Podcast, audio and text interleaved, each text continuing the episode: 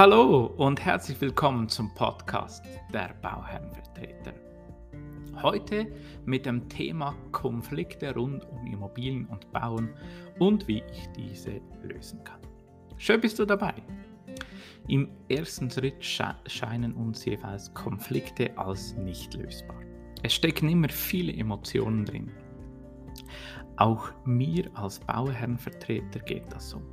Angriffe auf meine Arbeit, man will ja nur das Beste etc. etc. Alles nur Stories im Kopf. Fakt ist, man hat etwas falsch gemacht. Das heißt nicht immer im Sinne, dass ich im Projekt etwas falsch mache oder eine falsche Absicht da war. Nein, es geht eher darum, dass die, die Kommunikation definitiv falsch war. Ich habe es nicht geschafft, dass das Gegenüber verstanden hat, was ich möchte oder meine Absicht falsch kommuniziert.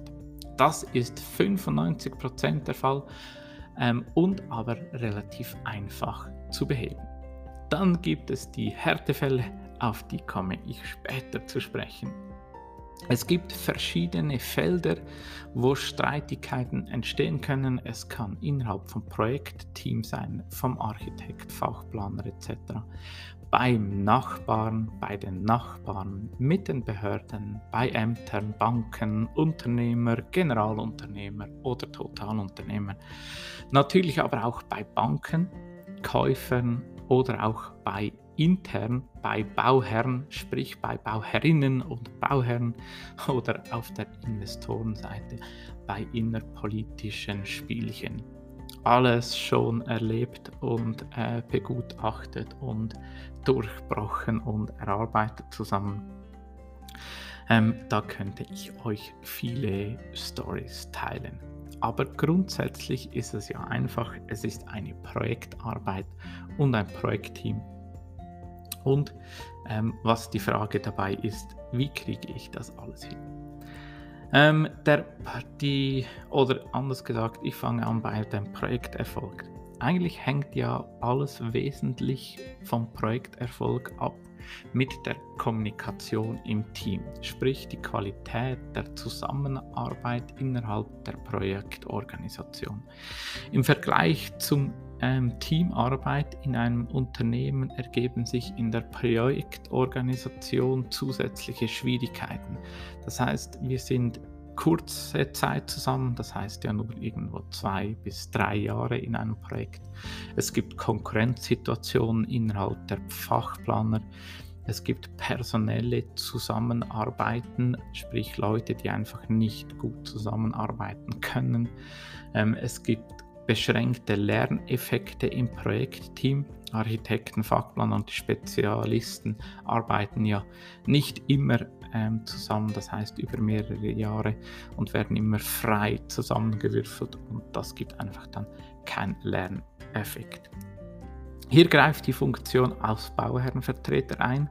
Damit dies nicht passiert, greifen wir stark in die Definition und die Projektorganisation ein. Somit lässt sich viele Streitigkeiten bereits im Keim ersticken. Na, wie machen wir das? Ähm, es gibt ein paar Punkte, die mir wirklich ähm, mich viel weitergebracht haben. Zum einen ähm, lösen Probleme ähm, und die zu erreichenden Ziele ähm, ziemlich einfach, wenn sie klar definiert sind, zum Beispiel in einem Projektpflichtenheft. Dann alle Planer können ihre Meinung offen ähm, kommunizieren und es wird zugehört. Ein weiterer Punkt, den ich finde, ist, dass die Teamgröße ähm, irgendwo limitiert sein muss auf maximal 15 Personen. Dann die Gespräche sich immer auf die Sachebene konzentrieren und das Problem. Dann auftretende persönliche Differenzen oder, oder Gruppenkonflikte werden umgehend aufgegriffen und durch uns offen angesprochen. Entscheide werden in Konsens gefällt. Ähm, das heißt, alle müssen irgendwo mit im Boot sein und das vertreten können und wo nicht möglich durch uns als Bauherrenvertreter. Die Atmosphäre soll entspannt und informell sein. Ähm, dann auch, dass die Teamarbeit laufend dokumentiert und alle Teammitglieder zum abschließenden Akzeptanz unterbreitet wird, sprich eine Traktandenliste und anschließend ein Protokoll erstellt wird, wo jeder Einfluss nehmen kann und dann den Themateil informell, äh, den ich erwähnt habe, irgendwo dann trotzdem in einem Projekt festhält. Werden diese Punkte eingehalten, erschaffen wir äh, ein erfolgreiches Team. Du siehst, als Bauherr und Investor kannst du dies auch umsetzen. Nun gibt es ja diese 5%, die hartnäckig sind. Niemand möchte mehr einlenken und ein Kompromiss ist nicht absehbar. In vielen solcher Fällen kann eine Mediation helfen, eine Lösung zu finden. Ich sehe den Mediator eher als Verfahrensleiter, der mit geschickter Kommunikation ermöglicht, den Weg zu bahnen, dass die Parteien einander zuhören, ihre eigene Meinung hinterfragen, umdenken und einlenken können und nicht zuletzt zu einer gemeinsamen Lösung finden können. Bis dato hatte ich noch nie einen Mediator, das haben immer unsere Bauherrenvertreter gelöst.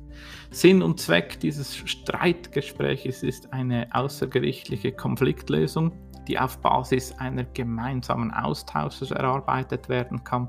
Am, am Ende der Mediation und der damit verbundenen Lösung des Konfliktes treffen die wie sagt man, die Medianten, die Parteien eine verbindliche und für die Zukunft gültige Vereinbarung. In der Mediation geht es im Gegensatz zum Gerichtsprozess natürlich nicht um die Ermittlung des Schuldigen, sondern nur um eine positive Konfliktlösung, eine Lösung, die für alle Parteien zufriedenstellend ist. Was wichtig ist, wenn man ähm, an eine Mediation denkt, ähm, ist die Voraussetzung für diese. Damit eine Mediation erfolgreich ist, sollten gewisse Grundvoraussetzungen äh, erfüllt sein. Zum einen müssen die Parteien natürlich freiwillig in, die, in dieser Gesprächs, äh, Gespräch einwilligen oder dabei sein äh, wollen. Dann die Parteien ähm, sollten ähm, sich auch zur gewissen Verschwiegenheit ähm, einigen, denn es geht einen dritten oder vierten oder andere Parteien dann nichts an. Ähm, es muss eine Verhandlungsbasis, ein Raum gefunden werden, der allen so stimmt. Die Parteien müssen sich auch darüber bewusst sein und einwilligen können, dass sie eigenverantwortlich und gemeinsam eine Konfliktlösung herbeiführen möchten. Und die Parteien akzeptieren den Bauherrenvertreter in deren Funktion oder auch in deren Person. Darüber hinaus sollte eine selbstverständliche Grundhaltung vorhanden sein, die den Respekt vor anderen, dem gewissen Maß an Menschlichkeit und den Einsatzbereitschaft für die eigenen und auch die fremden Interessen beinhaltet. Ähm, können diese Voraussetzungen nicht erfüllt werden, ist eine Mediation einfach schlichtweg nicht sinnvoll und auch nicht das geeignete Instrument.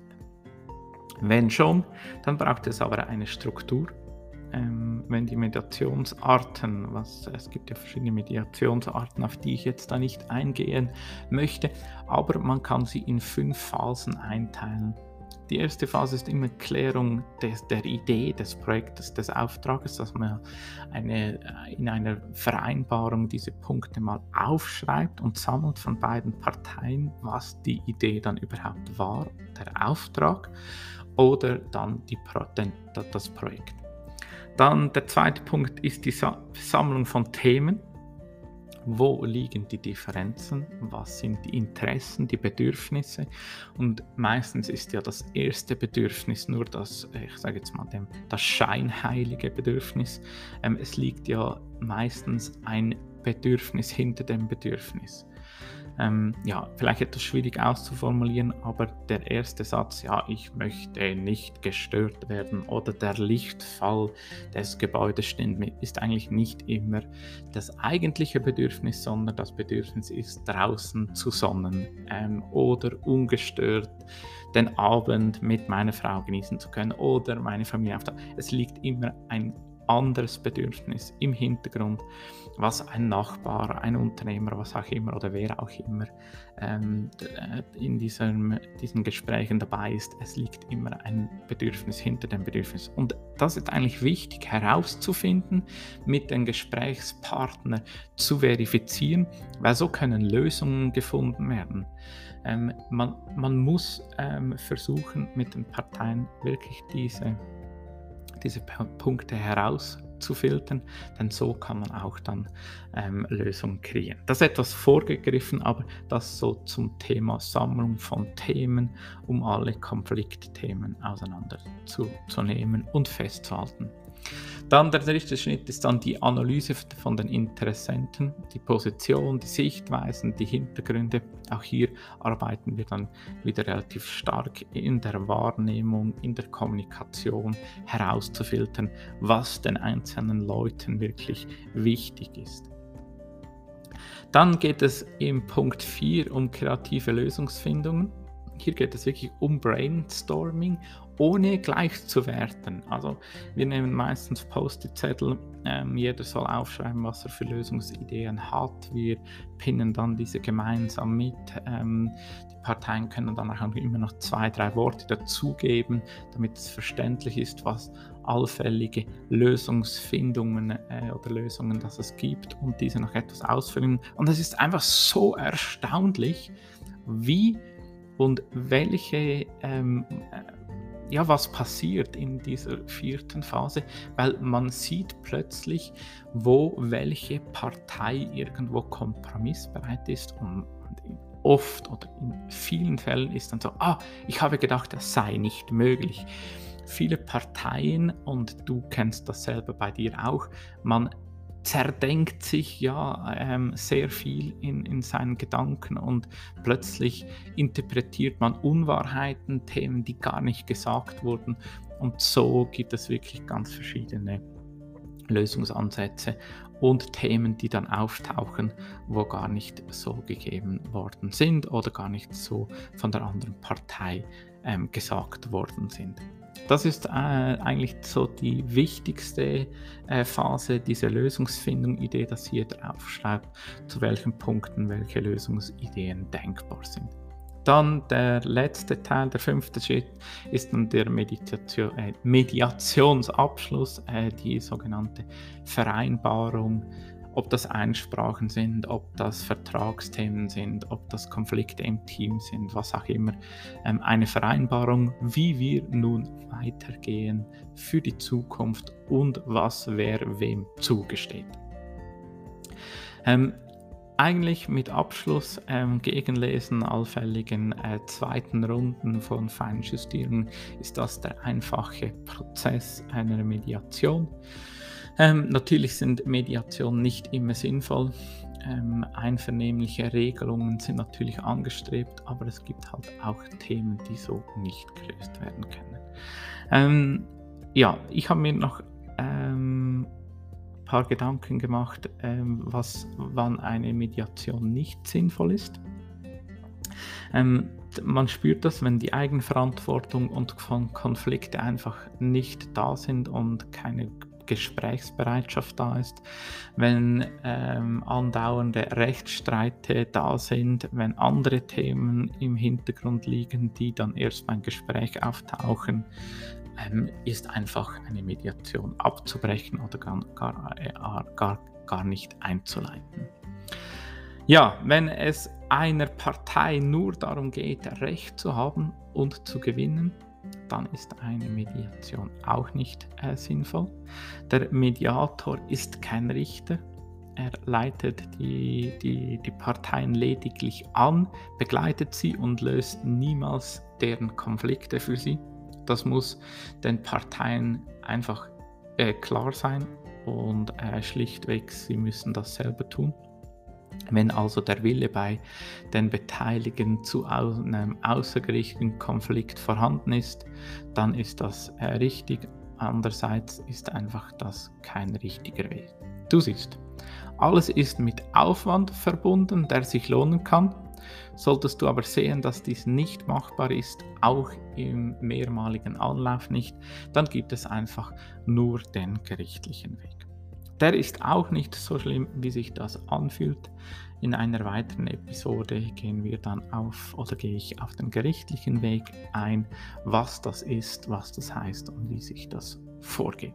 So, ich hoffe, du hattest das noch nie oder du bist nicht in einer solchen Situation und kannst bereits im Vorfeld proaktiv diese Themen lösen.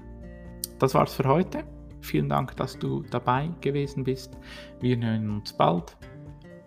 Alles Gute, dein Sven Schott.